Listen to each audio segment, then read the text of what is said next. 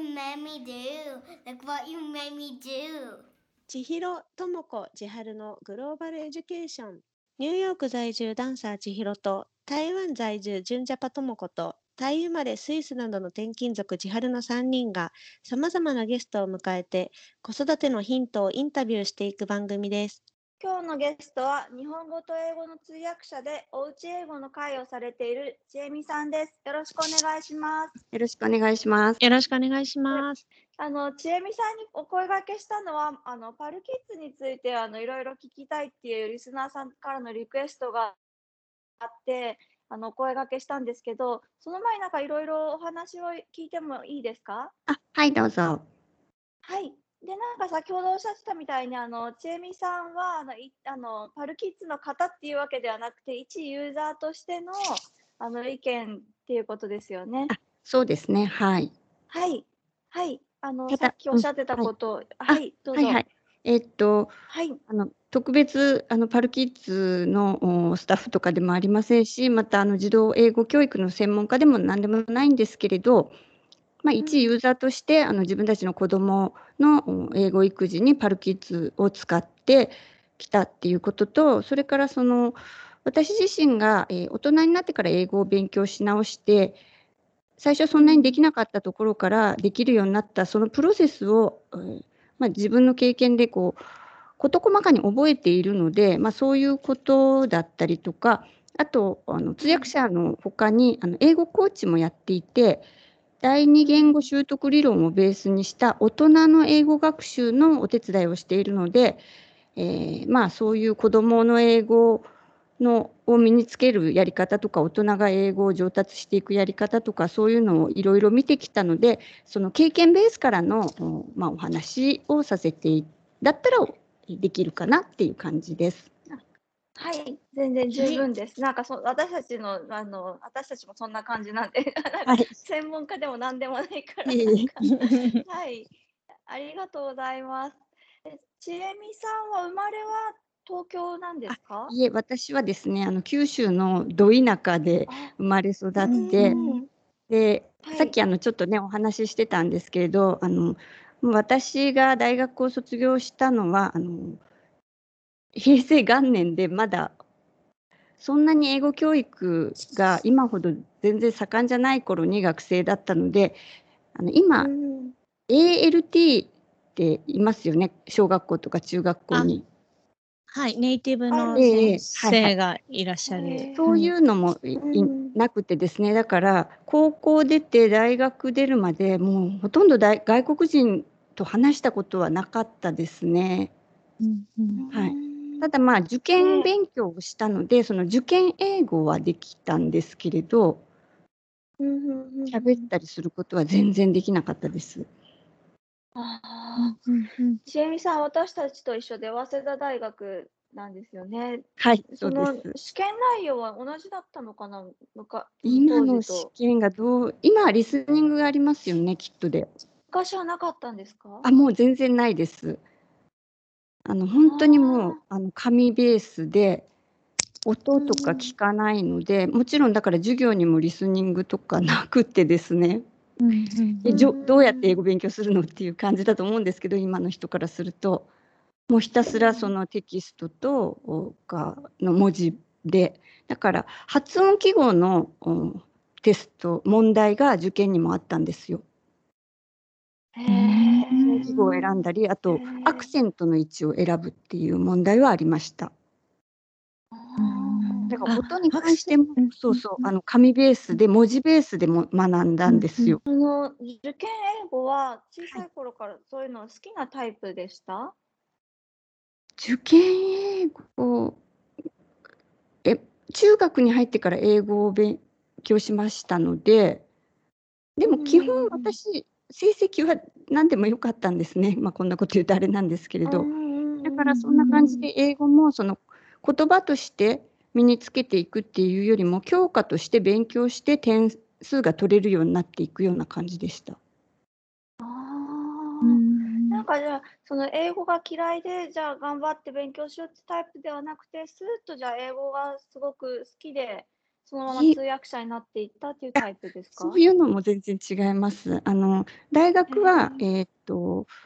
今とはちょっと学部の、うん構成が違っていて私が行ったのは第一文学部っていう文学部もその当時は昼の文学部と夜の文学部があったんですけれど文化構想学部っていう学部にまとめられたあ、そうとなんだ思。う。うんうん。なんかあったかな。うん。すごく変わったんですよね。い昔とは。でその私は日本文学専修であの、うん。本当は国文学者になりたかったんです。うん。だから言葉自体は好きだったんですけれどで英語の成績も悪くなかったんですけれどあの全然その英語が好きだから英文化とかっていうことも考えたことないし周りにまあ外国人もいなかったですしその当時うん必要もなかったしで大学入ったらもう勉強しなくなったのでどんどんどんどん忘れていって大学3年か4年の時に英検2級を受けたんですけども忘れちゃっててあの落ちちゃったんですね。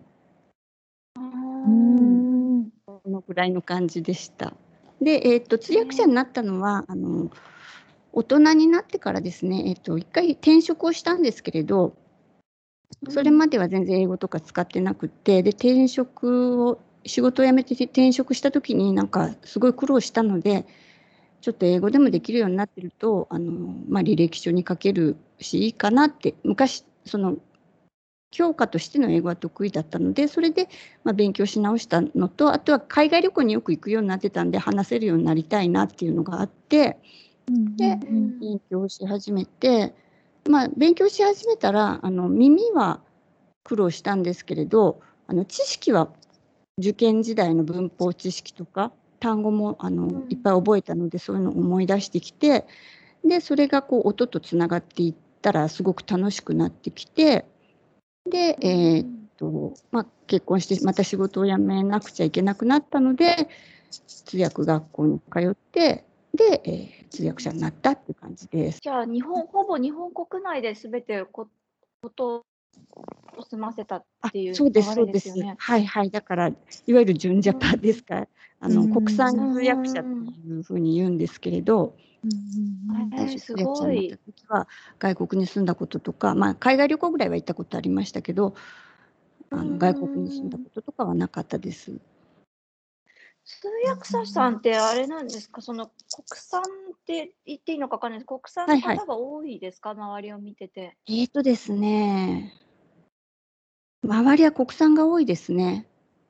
ね、なんかそういうイメージあるの、なんではいでしょうか？えなーとですねなんでなんだろう？えー英語が分かっても日本語にできないといけないっていうのがまず一つ、まあ、逆もそうなんですけれど、あとはそのうん直訳ではダメなんですよ通訳っていうのは。ああのまず直訳するとですね、えっと情報が多くなりすぎてうん。えー喋、ったスピーカーが話した時間と同じ時間で訳出をしないといけないんですけれど直訳しちゃうとうん訳の方が長くなっちゃうんですね。うんしかもそのうん解説を加えないと相手がわからないこととかもあるのでだから純粋にその英語ができて日本語ができるっていうよことだけではなくって、えー編集する能力が必要なんですね。話者の意図を汲み取って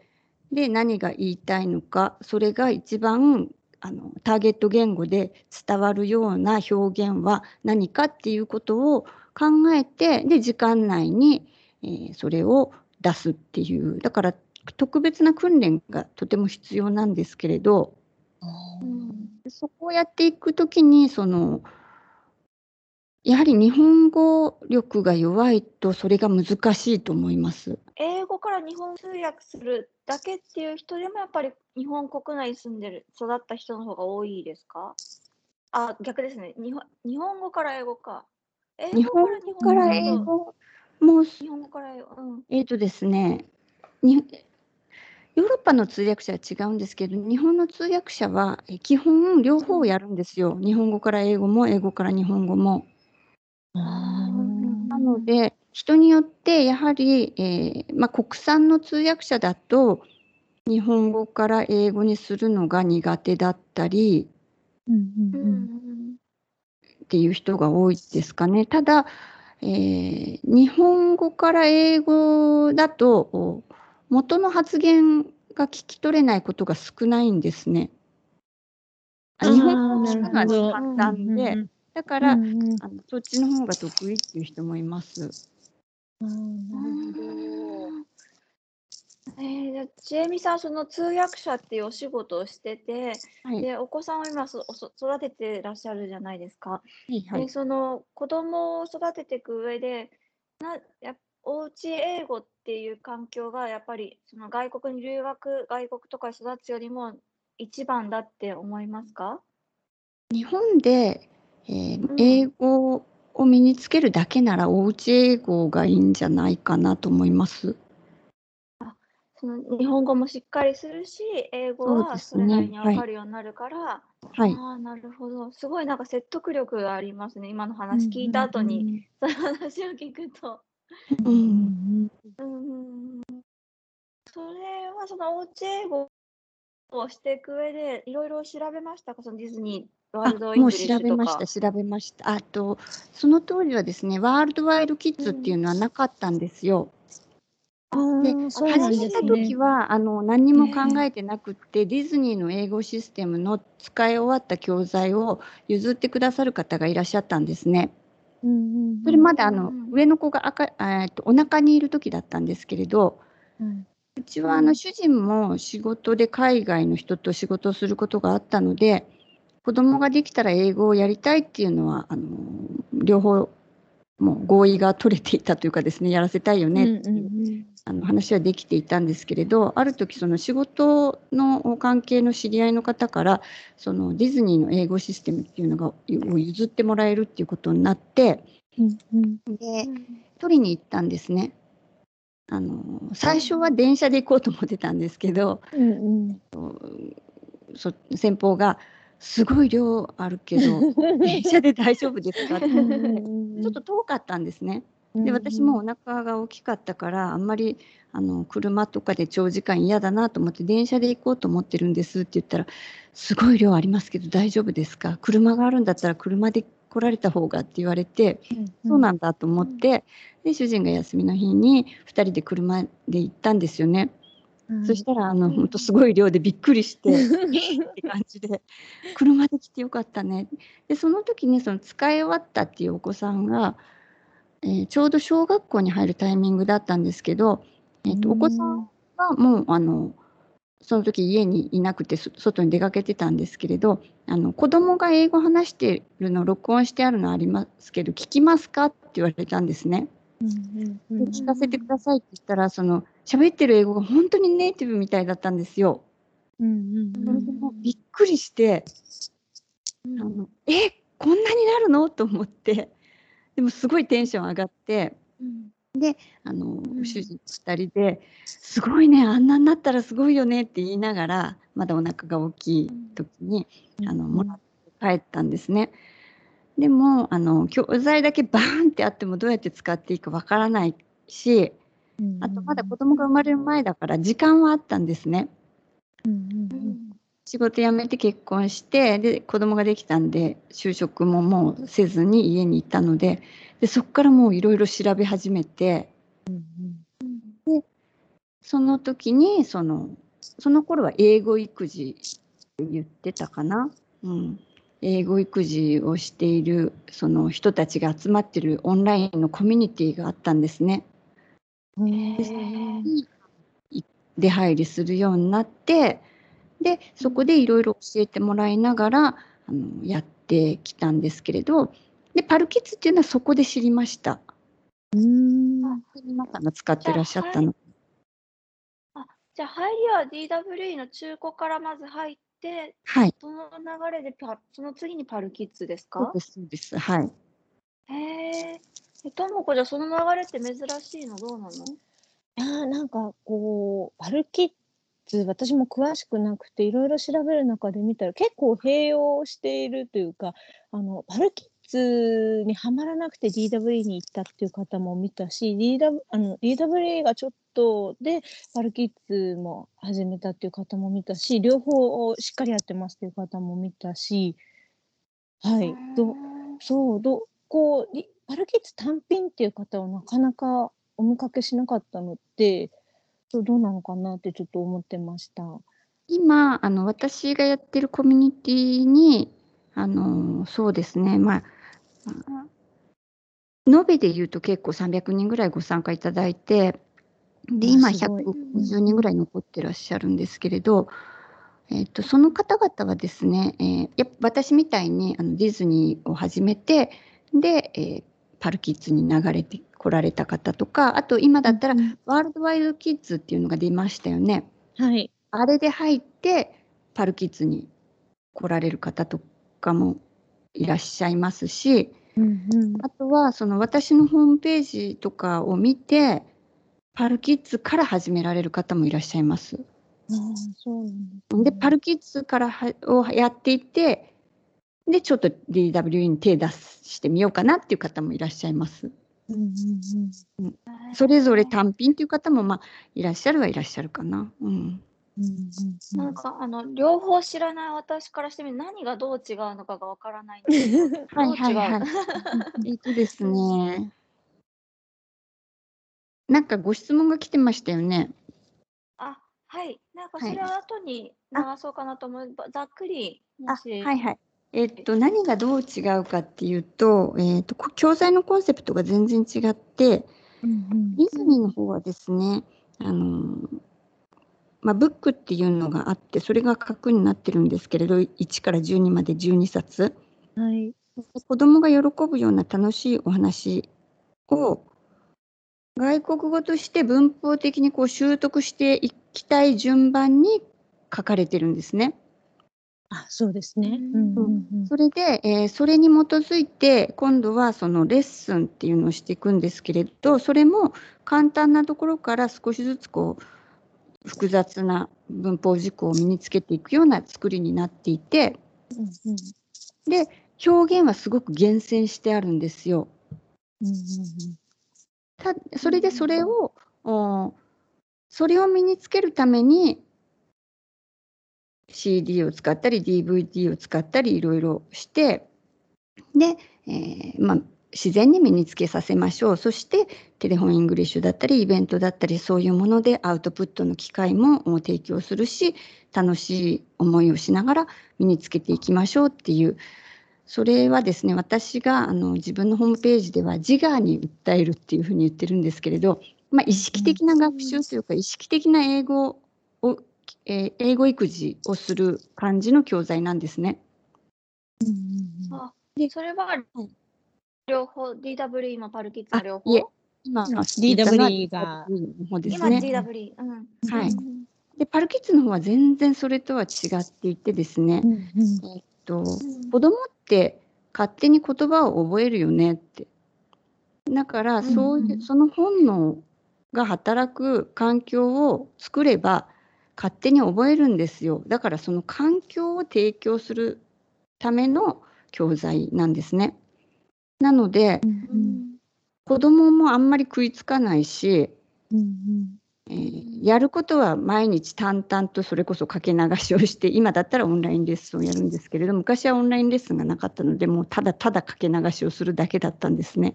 うんで1ヶ月ごとにあの CD を変えていくっていう感じでうんでただその中にその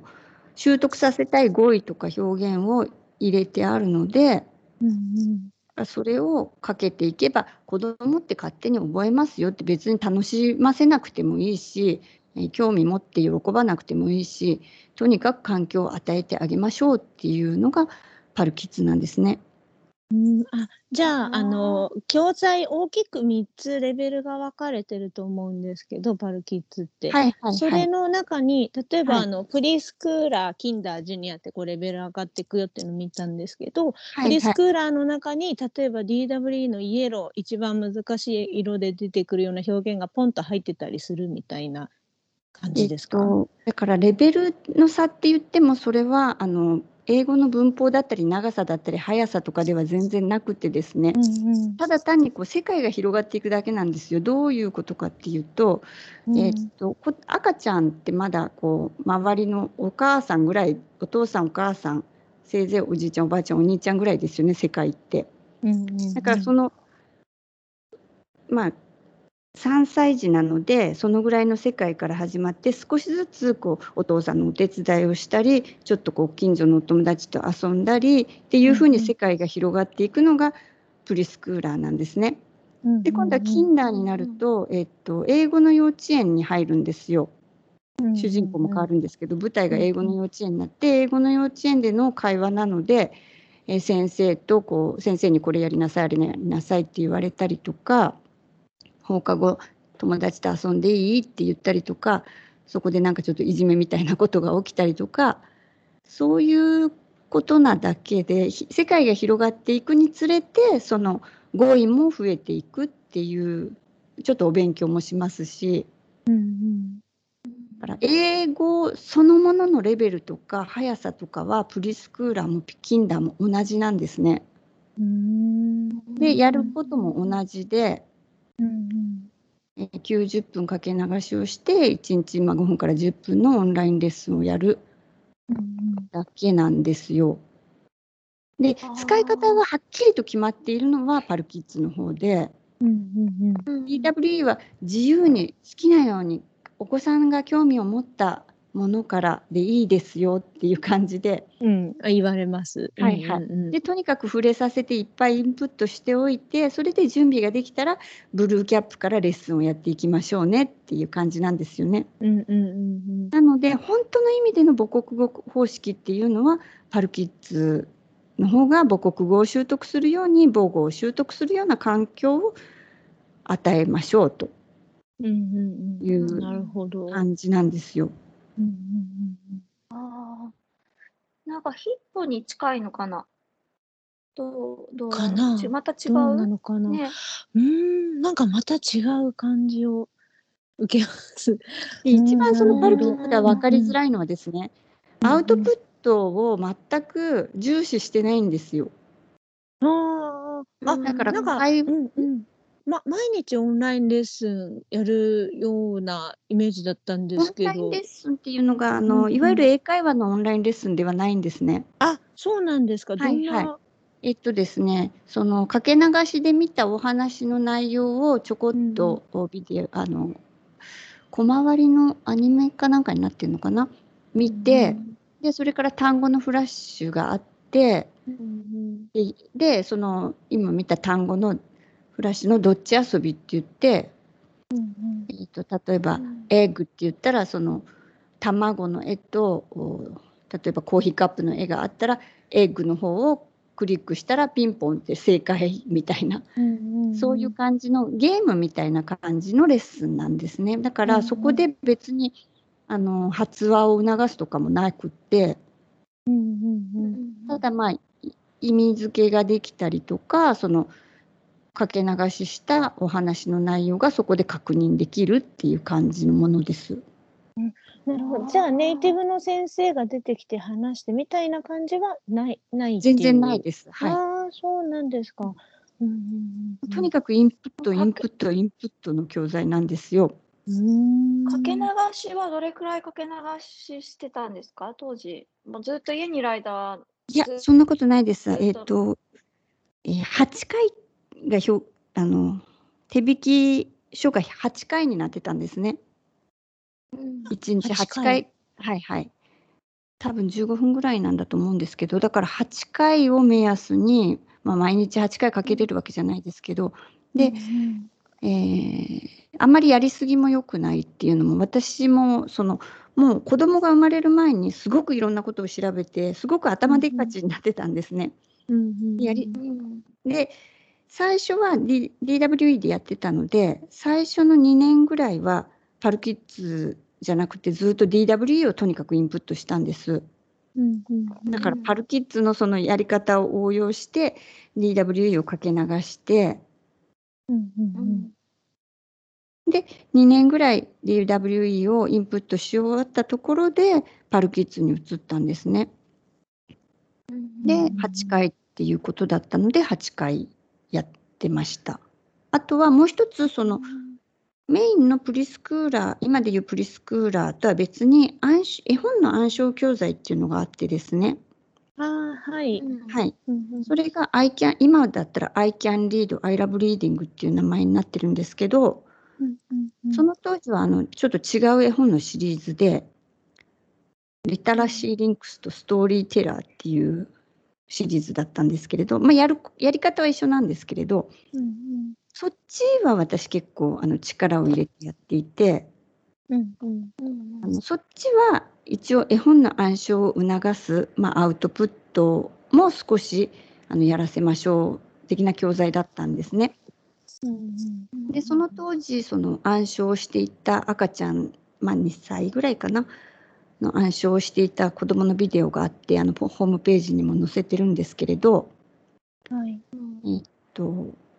それは少しアウトプットが出るように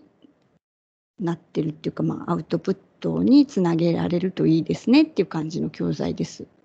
うん、あ、暗唱すする流れにこう持っていくからっていう。そうですね。はいはい。うんうんうん、なるほど。今、I can read の内容みたい。1日20分 I can read をかけ流して、3、5分のオンラインレッスン。これもさっきおっしゃってたような、どっちとか。そうえっとそうですねそういう。はいはい。えっと、これはあのーお絵本の内容がもともとはそのオンラインレッスンがない頃に私なんかやったんですけど、えっと、かけ流しをして1日1回その本を読み聞かせましょうだったんですね。うんうんうん、でも読み聞かせがハードルが高いお母さんもいらっしゃるしなかなかその、うまくできなかったりするしあと発音の問題もありますよね。はい。なのであの読み聞かせの代わりにオンラインレッスンで1冊分の本を、まあ、オンライン上で見るみたいな感じですね。ど。うんうんうんうんなるほど。これなんかよく最近巷でこう音源がついてる絵本とかあの、多読用の本のセットとかもいろいろあると思いますけど、それはいとこの、あのパルキッズの教材って何か大きく違うなっていうところってありますか？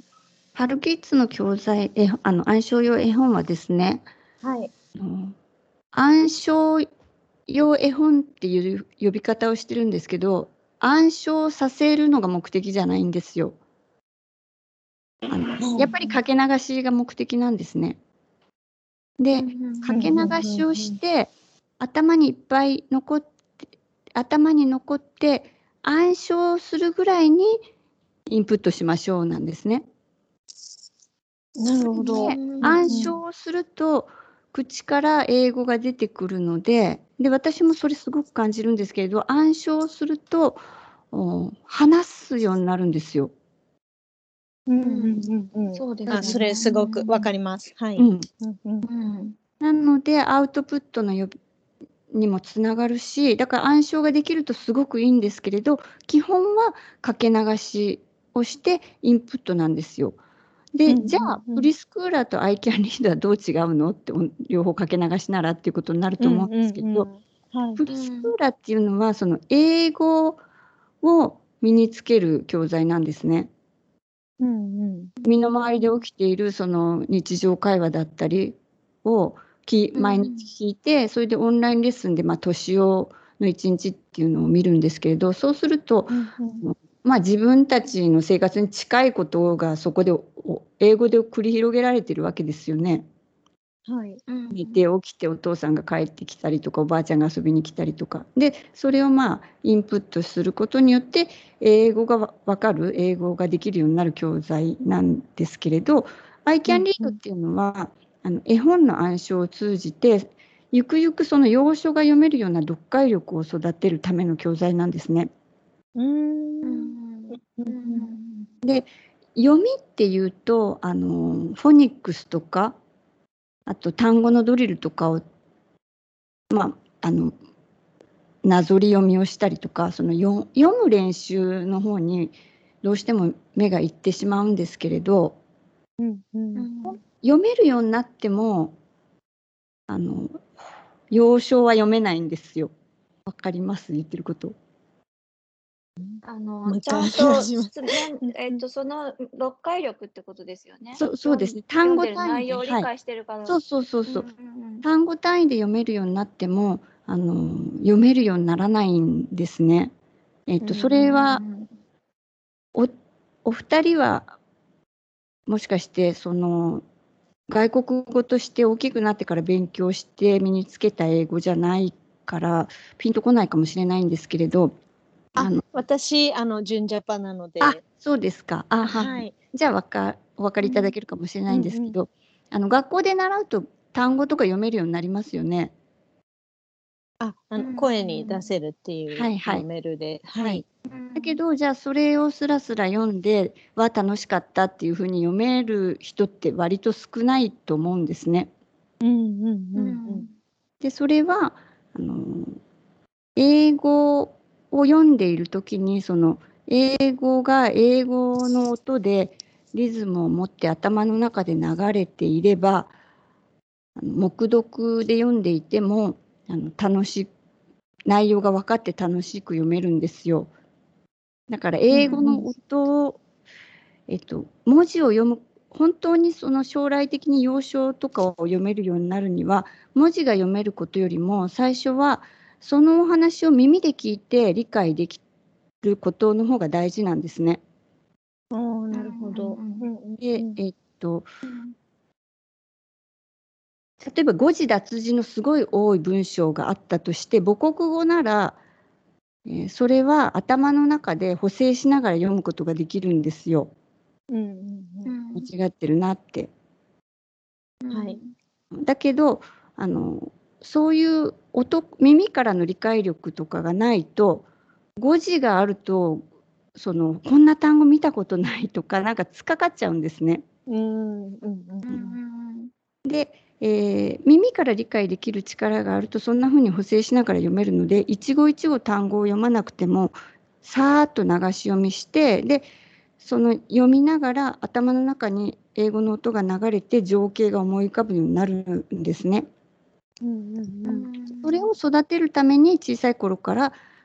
音で絵本の内容をインプットしていってでそれに対応する絵を見せることでそのお話の音とイメージが結びついていってで最終的にこう単語が例えばフォニックスだったりで読めるようになった時にその英語の絵本とか英語の本が楽しんで読めるようになりやすいんですね。うんうんなんかどっかで聞いたのが日本人のお母さんの読み聞かせとアメリカ人のお母さんの読み聞かせの違いが日本人のお母さんって読んだ後それで終わりなんですよね。絵本を読んで、うんあ楽しかったねで終わり。でアメリカ人のお母さんだと読んだ後にこの内容どうだったこうだったっていうのをあの本の内容について会話をするまでが読み聞かせだっていうふうに聞いててそうその読みその I can read のこのここの中にその例えばそのこの内容についてどうだったみたいなあのクエスなんだろうし質問みたいなのはないんですか？ただ読んで、うん、ただ読むだあけ。あなるほど、うん、ああなんかでもそこまであったらちょっといいかなと思ったんですけどやっぱそこはまだない。そうですね。それはないですね。ただ読む、うん。読むだけですね。うんじゃあだったらあれだよねともこちゃんの周りがやってるラズキッズの方がいいのかな？そう、そうだ、ラズキッズとあと ORT も、あの、その、なんだろう、お話についての問題、クエスチョンがついてたりするシリーズもありまあすね。るみたいですようんね。はいはい。そういうイメージかな、じゃあ、ちゃの。うんん、うんいや I can でも I can read の方がこちっちゃい子向けだからこっちの方がいいっていうのありますか？ラズキッズと ORC とか ORT 違うんですよね。I can read っていうのは。えーっと、本当インプットなんですよ。うんうんだから、うんうんうんラズキッズは、えー読ませるための工夫がいろいろしてありますよね。あさで、れてます。はい。うん、それでその後終わったらクイズがあって、うんうんでそのクイズに答えると、まあ、なんとなく理解してるのかなとかっていうのがあってなんていうのかな、うん。私よくあの自我と無意識っていうのをあの自分のホームページで言ってるんですけれど、うんえっと、英語ができるっていうのはあの表に出てくるのは自我での運用なんですね。だけど、その自我での運用を支えてるのは無意識の領域にそのど膨大なこう英語のデータベースがあるんですよ。うんうんで、えーラズキッズとか ORC とかで読むのはその自我での運用なんですよね。だからそこは練習すると多分読め子供読めるようになると思うんですけれど、うんうん。うん。でそれをずっとその A から Z までやっていけば確かに読めるようにはなると思うんですけれど、あのまあ、結構大変かなって。好きな子だったらいいと思うんですけどうんうん。もし子供がね嫌がったりするのを無理やり取り組みとしてやらせたり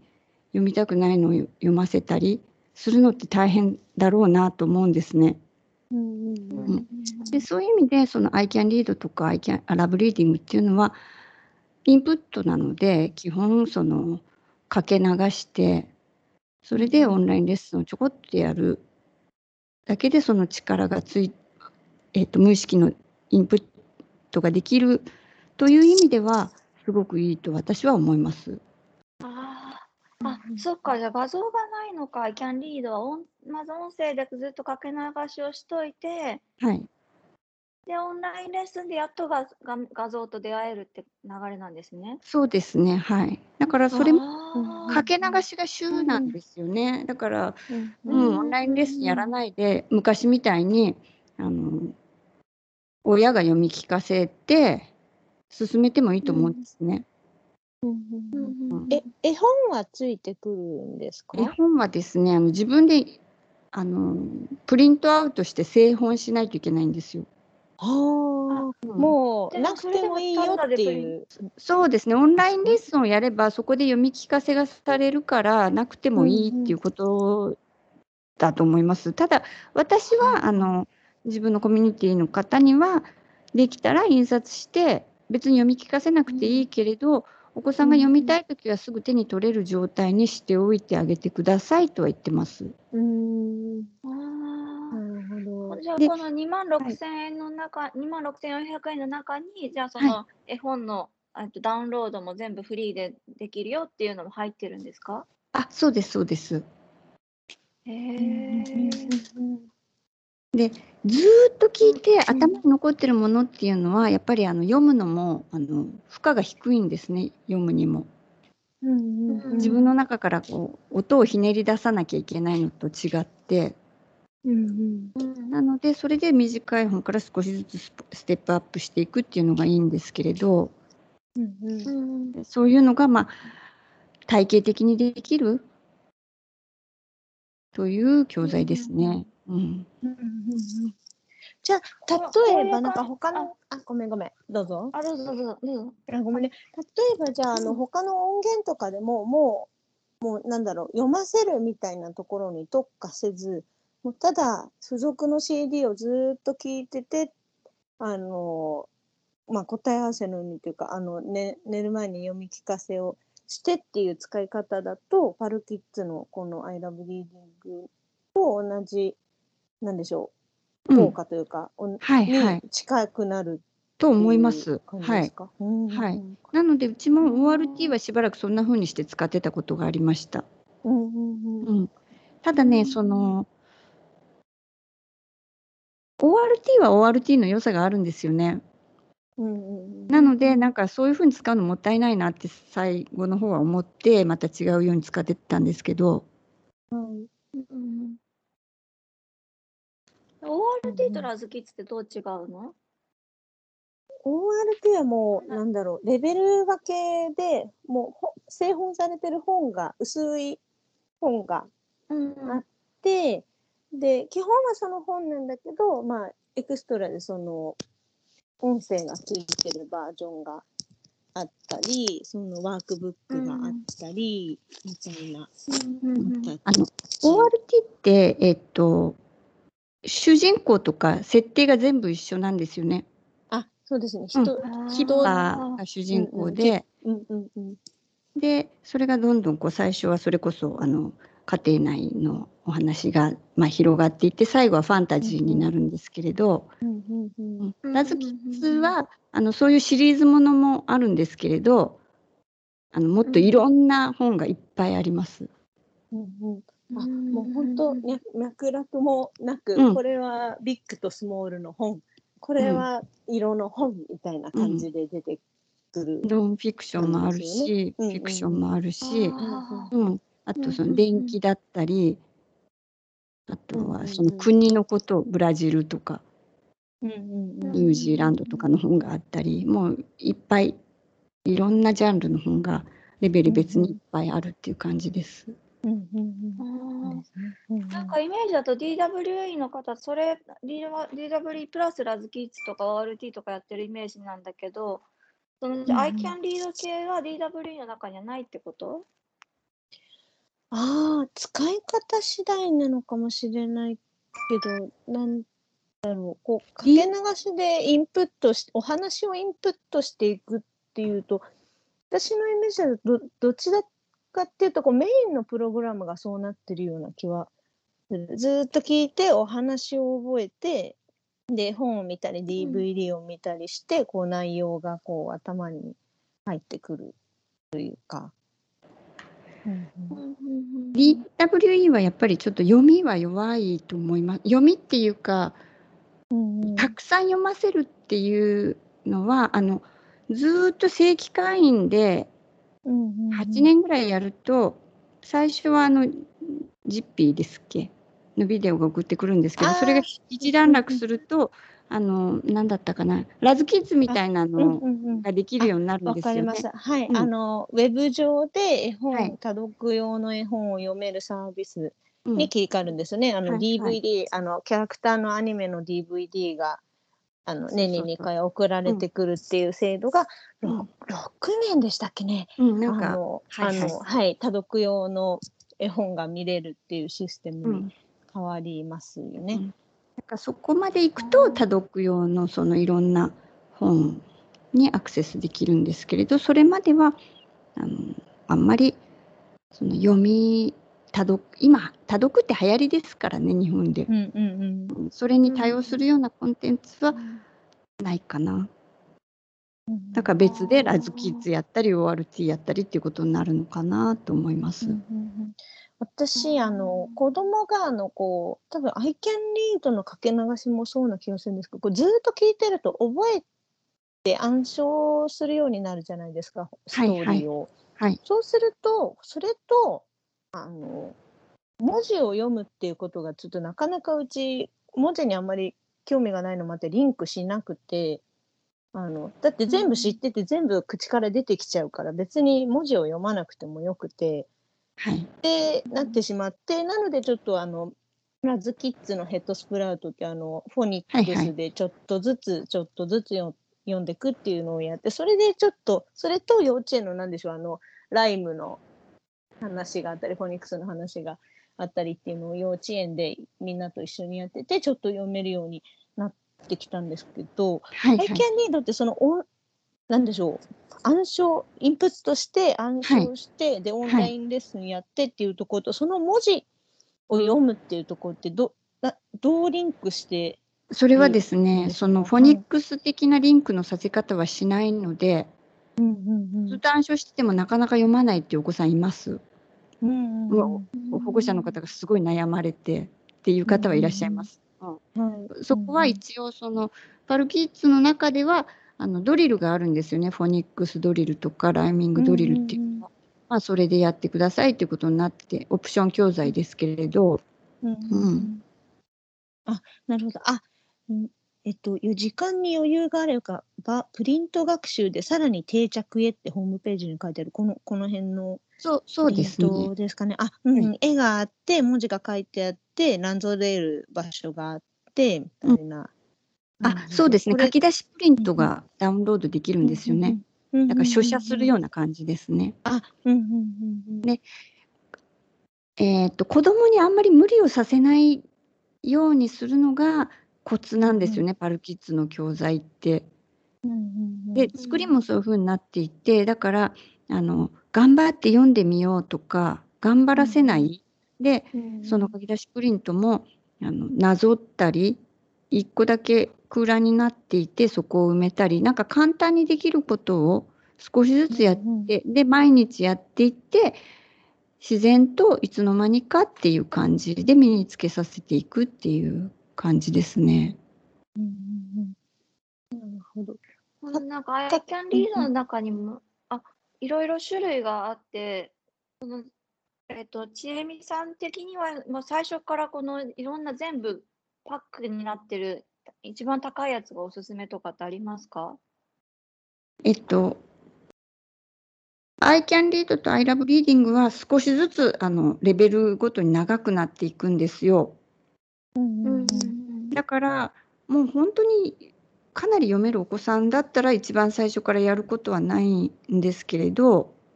うんうんそうでなければ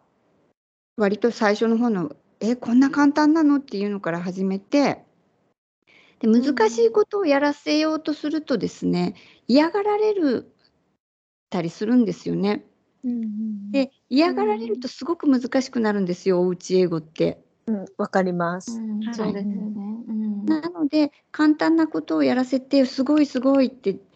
いう感じで俺できるとか私できるっていう気持ちで少しずつ難しくなっていくっていうのがいいと思うのでうんそういう意味ではあの最初の方一番最初から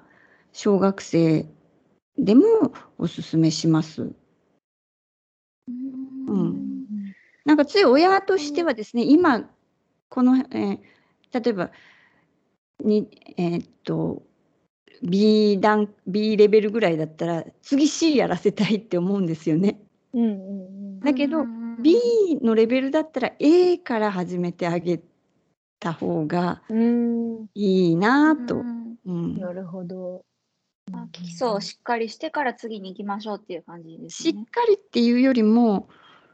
うん。気持ちよくやらせて、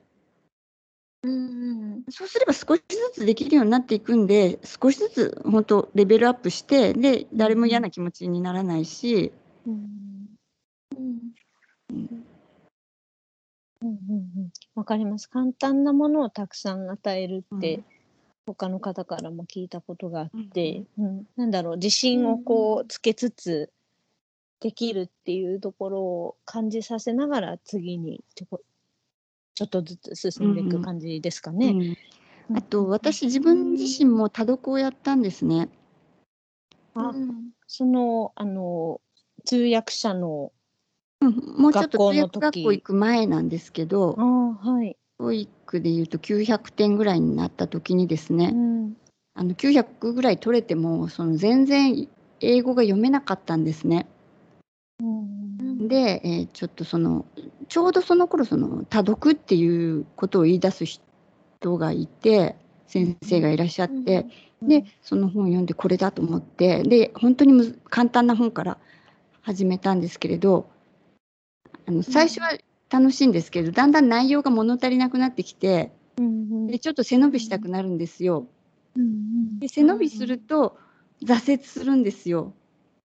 うんうん。で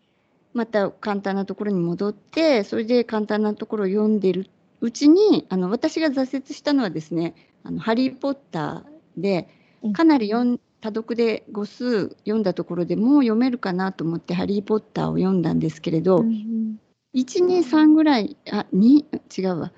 なんかとにかくすぐ挫折したんですね難しいってなって。うんでうん。そこでしばらく止まってでそれからまた簡単なところに戻ってで読んででしばらく読んでいたらあのある時もう一回読んでみようかなと思って読んだら今度はすごいスムーズに読めたんですよで楽しかったってなったんですね。最初に読んだ時は本当にもう一語一語読んでなんか知らない単語もいっぱいあってみたいな感じだったので楽しめないし苦しいし挫折してなんか挫折体験がができちゃったからそこで止まっちゃったんですよね。うんでしばらく休んでまた簡単なところに戻ってわーって読んでいるうちになんかいつの間にかこうスラスラ読めるようになっていたのでなんか自分の経験もあってやっぱりあのついついこうあこれができたら次ここのレベルこのレベルがちょっとできたら次また上のレベルって思うんですけれどやっぱり下をこうたくさんやっておくに越したことはないかなって特に子どものうちは急ぐ必要ないわけですから。なるほど今ちょっと「ハリー・ポッター」の話が出たのでお聞きしたいんですけどあのパルキッズのホームページの方に、えっと、プリスクーラー、キンダー、ジュニアってこう3つ教材がレベル分けされてて、キンダーのところに読解力で長文読解もかなりできるようになるよっていう内容が書いてあって、ハハリー・ポッターをはじめ、あの英語圏の子どもたちが読む児童書で読書ができる本格的な読解力が身につきますって書いてあるんですけど、ハリー・ポッターって私もあの結構難しいイメージがあって、はいキンダーってうん。ゼ0から8歳、英語圏2年以上、インター幼稚園とか2年以上行った子向けの教材を、ここれ2年かけるんでしたっけ？2年のはいはい。プログラムで終了したタイミングで「ハリー・ポッター」が読めるって結構すごいレベル高いんじゃないかと思ったんですけど本当にこれ読める、はい、多分ね、キンダー、普通にプリスクーラー、キンダーやってきて、うんうん。そこですぐハリー・ポッター読めるお子さんっていないと思いますね。そうで読めるってたいうのはどうしてそういうふうに書いてあるかっていうと結局「うんうんハリー・ポッター」で出てくるぐらいの語彙がキンダーで出てきますよっていうことだと思うんですね。あの私一番最初にその「ハリー・ポッター」読んだ時のペーパーバッグがあるんですけれどうんうん「あの青」ってあるじゃないですか「青」ってあのあ袋。あ袋、うん。はい。うん。それも知らなかったんですよ。うんうんうんでうん。大人で英語学習してくるとそういう単語って知らないんですよね。あわかります、うん。うんうんうん。へえこんなの知らなかったんだと思って。でも英語育児してるとその単語知らないってありえないうんじゃないですか。すぐ出て品質しますね。はいはいでそういう意味で「ハリー・ポッター」に出てくるような語彙は一応 Kinder でうんうんカバーしてますよっていうことだと思うんですね。なるほど。うん、だけど、多分普通にプリスクーラーと Kinder をオンラインあかけ流してオンラインレッスンやってきただけでじゃあ「ハリー・ポッター」がスラスラ読めるかっていうと読めないと思います。あのうちの長女がですね、えーまあ、い今でいうプリスクーラー、キンダー、ジュニアと終わって、それうんで小4の夏に、えーアメリカ行ったんですね。はい。で、向こうで5年生にな入ったんですよ。うんうんうんでえーっと、最初にその5年生に入るときに、本のレベルテストっていう、読める本のレベルテストがあったんですね。AR プログラムとかっていう、 Accelerated Readers っていうのかな？あの、プログラムがあって、で、それで自分のレベルっていうのが決められて、で、図書館でそのレベルに応じて借りられる本が変わるんですね。で、そのリーディング、はい、リーディングテストを受けたときに、あの、結構、まあ、年齢層のおところにプレイスされたんですよ。うんうんうんで、あ結構読めるようになってたんだなって。だから家ではもう日本でずっと育ってましたから、自分から要所読むとかっていうことなくって、読めば読めるっていう状態ではあったんですけど、でも、うん。あの、アメリカの学校に行って、そのプレイスメントテストを受けたら、結構、その5年生、まあ、5年生に入りましたけど、3、4年から5年生ぐらいのレベルに、あのうん振り分けられたんですね。でも、なんかすみません、振り分け、はい。多分読解力とかもチェックしてると思うんですけど、あそれってそうです日本語の本も読みつつ、英語の本も読んでたからっていうのはありますか？パルキッズだけでそうなっあいえてたって、思いもうますか？私がすごくあの要所を読めるようにしようっていうのは、あの思っていたので、あのすごくたくさん読み聞かせをしたんですね。うんうんうんなので、えっと、自分では読まなかったですけれど、簡単なチャプターブックの読み聞かせは喜んで聞いてたんですね。うんうんうん。なので、それは、えっと、読もうと思えば読める。で、もちろんその読み聞かせを喜んでたから内容もわかる。っていう感じで、うんそれでプレイスメントテストはあのラズキッズと同じような感じの、うん。テストがあるんですよ。はいはい。うんでうんそのお図書館で学校の図書館で借りる本っていうのは最後返す前にそのプレイスメントテストをコンピューターで受けてから返すんですけどうんうん。それをずっとやっているとポイントがたまってでポイントが多いとあの年度末の AR パーティーっていうパーティーがあってそれに出られるから、うんそれに出たいから一生懸命借りて読んでたんですけどうん。うんでその状態でも5年、えーこっちの4年生向こうの5年生で向こうに行った時に「ハリー・ポッター」まだ難しくて読めなかったです。うんなるほど。うん。ジュニア終わってもジュニアも終わってやっもぱり難しい。うん。うんうんあのジュニアが別にキンダーよりレベルが高いっていうことでもないんですよ。ああそうなんですね。えっとジュニアっていうのはあのプリスクーラーとキンダーとは全然コンセプトが違っていてうんうん。プリスクーラーとキンダーはあのかけ流しで